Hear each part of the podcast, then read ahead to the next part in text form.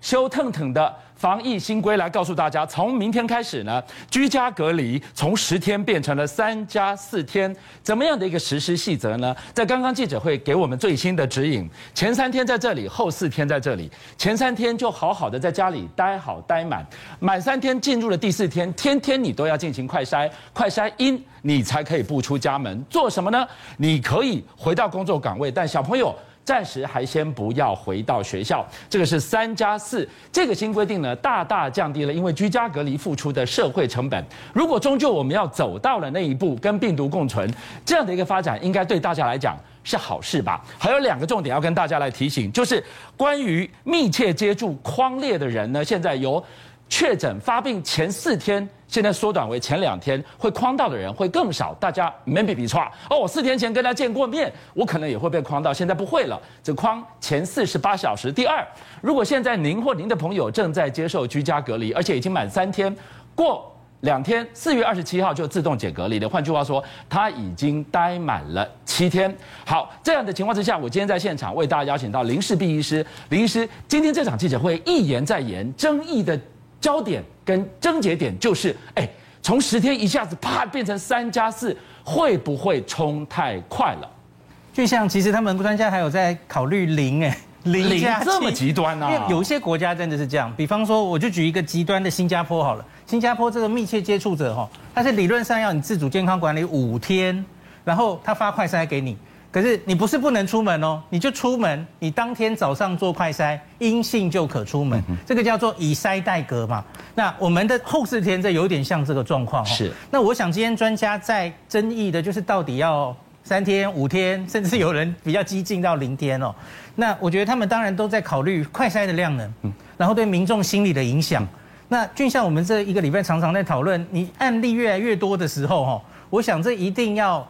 缩减这些框列还有隔离的天数，但是我问你哦，现在最后决定能不能不出家门，关键就是快筛，对，会不会有那个快筛的未阴性，变成带着病毒还有传染力的那个未阴性啪啪照，造成加速了我的确诊者指数型的上升？哎，那个对社会是个压力吧？我先讲这个答案是，我觉得应该不会。因为我们现在做的是哈，首先你不要担心没有快筛哦，这个政府你在居隔的时候就会发给你五支快筛哦，这样都要做哈。那另外有一个很重要的理论根据，他们是用日本的研究，日本研究说哈，大概在第四天的时候。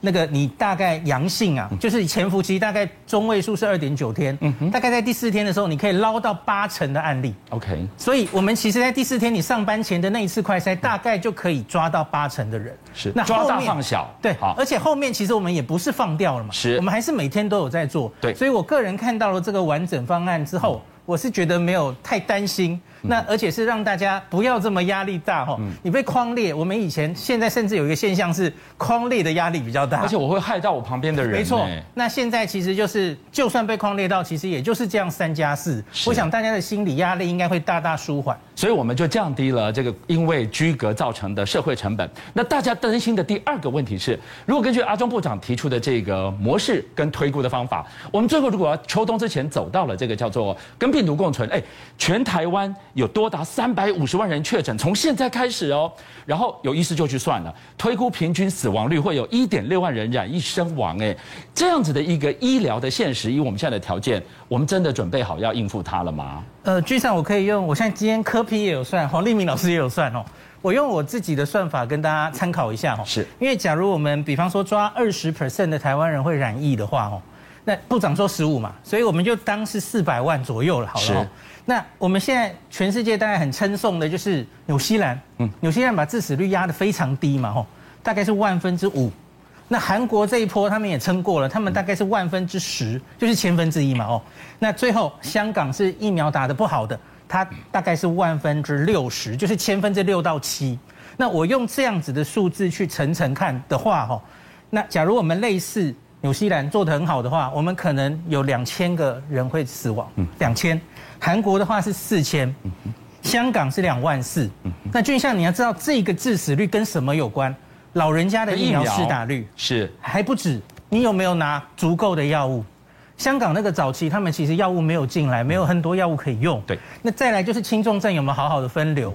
有没有办法把这个重症都不不会 delay 到任何重症的治疗。是。那还有我们有没有成功的压平曲线？因为你看韩国跟香港其实都是一个像山峰一样，它很快的就冲起来。我们这四百万人是在两个月内慢慢得到，还是分呃很快的得到，还是分散在三四个月？这完全不一样。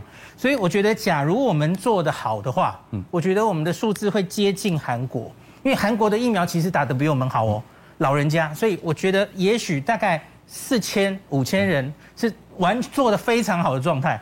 那假如我们疫苗没有办法追上，因为我们老人家其实还是打得不够好，那大概也许是一万。多，我觉得是合理的预测。好，谢谢林医师，观众朋友，再说一次，从明天开始，四月二十六号实施的是居家隔离三加四的心智，大大要降低我们付出的社会成本。背后，我们看到了纽西兰的防疫模式。如果回头去看，你会发现很强烈的既视感。它过去曾经跟台湾这么像，但是从强制防疫到解封，过去三个月它到底做了什么？我们能变成下个纽西兰吗？好，居家哥还有观众朋友，看看纽西兰，想想台湾，我们要戒慎，但是不要恐惧。我们报新闻已经讲了好几个礼拜了，不要恐惧，没有错。这个确诊的数目一直往上冲，而且呢，甚至有可能一天冲到四五万人。但是你不用太害怕，为什么？不是叫你完全不害怕，而是不要太害怕，因为我们可以做到打疫苗，我们可以备药，而且我们可以有备好快筛之后，我们可以恢复正常的生活。观众朋友，我们先来讲这个所谓打疫苗之后有什么样的差别？纽西兰它的致死率零点零五，这个基本上在世界各国来讲数字算低的，我们要朝这个方向努力。是怎么做到呢？观众朋友看一下，打疫苗，左边是纽西兰，右边是台湾。纽西兰的第一季达到八十三趴了，我们有八十四，那不输哦，很接近。对，第二季我们其实基本上也是七十七、七十九，是，然后高哦。对，所以这种状况之下，我们是有条件能够做到的。可是，一个在纽西兰台湾医师，他写了一篇文章，最近广为流传。林医师他也分享了，他要告诉大家，看看纽西兰，想想台湾，我们能做的是什么？纽西兰的三个做法，第一个，观众朋友，他非常的人性化的区隔。至少有一点你不用担心，哎，我现在今天讲三加四嘛，对不对？对。那我三加四表示第四天开始我必须要塞快塞，对。我不快塞啊，快塞又快又难买，沙巴瓦扣子的贵。第二个我根本买不到，所以呢，第一个你要让它平价一百块以下。第二个，你是不是应该要全部免费普发快塞？我再讲一次。全面的免费普发快筛，俊佳哥你也有，我有，家里面常备五个，是出状况我可以筛啊。如果有需要的话，再去用平价买，可能用健保卡，以前我们买口罩一样。美国甚至是直接用送的，你只要 order 就会有的。所以免费的提供快筛，这一点我们台湾要跟上，你要做到。第二个就是快筛阳性的人，我现在讲是确诊哦，嗯、快筛已经阳性的人，你基本上也不要跑医院了，因为医院没有办法负荷了，一天几万人怎么负荷？你只要快筛阳性，你就直接在家里待七天。七天以后不用筛检，可以直接去上班，甚至是医护人员都可以。那我跟观众朋友讲哈，不止纽西兰，韩国也是这样。韩国一天六十几万人的时候，他就是回家七天，第八天不用筛，你就回去上班嘛。想戴口罩尽量戴，防护好自己，那就是基本上遇到重大的一次一万、两万、三万的确诊的时候，必须这么做。第三个就是简单明了的居家隔离的指南，不要让大家非常的困扰。我要打电话去问一九二，我要弄半天，那这样大家会造成困扰。就像跟刚刚讲。我们过去的居隔跟现在完全不同，一开始是四天，还要加七天的自主健康监测，一个月就过去了。嘿，对，那很长的时间。那你从国外回来，不管你有没有接到病毒，都一样这么久。但是之后变十天，有没有？大 S 她老公从韩国来，就是剩十天时候来的。然后呢，现在是已经要往七天走，而且观众朋友不是单纯十变七而已，而是七还要拆成三加四，等于只是三天，居隔三天以后。第四天，我刚刚讲了快筛，导播现在看到画面就是快筛。你有那样的试剂之后呢，你第四天你就可以出门了。是但是因为你是所谓居隔者，你也不要随意在外面拿下口罩吃东西，你也不要参加这个多人的聚会。在这样的配套之下，大家可以面对疫情上万破的确诊，但是呢，却尽量不要影响我们的生活。我们可以学习纽西兰，台湾要跟上国际的队伍，我们透过有次第的减灾，最后达到跟病毒共存。中国呢？中国现在呢？他们谨守，他们也固守了清零的路线。结果你看到了，北京是政治、经济、财经的另外一颗脑在上海，政经两颗核心现在陆续要 shut down 了吗？上海其实基本上已经不只是现在关注的点，而且关注的俊相哥已经快一个月了。从三二八到现在，原本跟你讲四月五号就要解封控了，没有，所以上海人他又急又慌，现在都还要甚至烧到北京。所以呢，事情非常的严重。上海的问题没有解决，因为最近上个礼拜六才一天哦，就有三十九例的死亡，是这个数字已经超过大家原本的预期啊！怎么会那么多？对，不是都说无症状，都是没有这个轻症吗？好，那出现死亡人数的这个事情呢，让大家恐慌的是，怎么会有一个上海殡仪馆的员工他爆料，四月一号哦，不是这两天哦，是好早以前，二十天前哦，是他曾经有一天烧尸体烧到半夜。烧一个尸体要一个小时，哎，那这个到底你怎么烧的？对，那可是为什么往生者要烧到半现在问题来了哈，你回去看四月初的那个礼拜，根本没有大量的死亡，可是殡仪馆的员工却爆料，所以这个事情要查核是不是真的。可是呢，这些已经在上海的市民当中，大家都感到恐慌。那为了避免上海的这个状况再更继续更严重，已经一个月了，怎么办？没有办法，只好把你关起来了。你看到上海有的社区像直接架这个有没有？铁丝网把它架起来，绿的也有，蓝的也有，有没有？它直接把你整个家都封住了，让你不能往外走。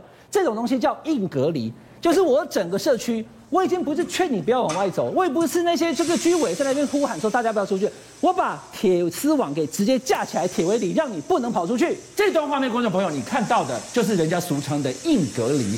我现在就让我想起什么？想起了一部韩剧，叫《毒楼》。那个毒楼里面在演什么？哎，几乎很强的既视感哎。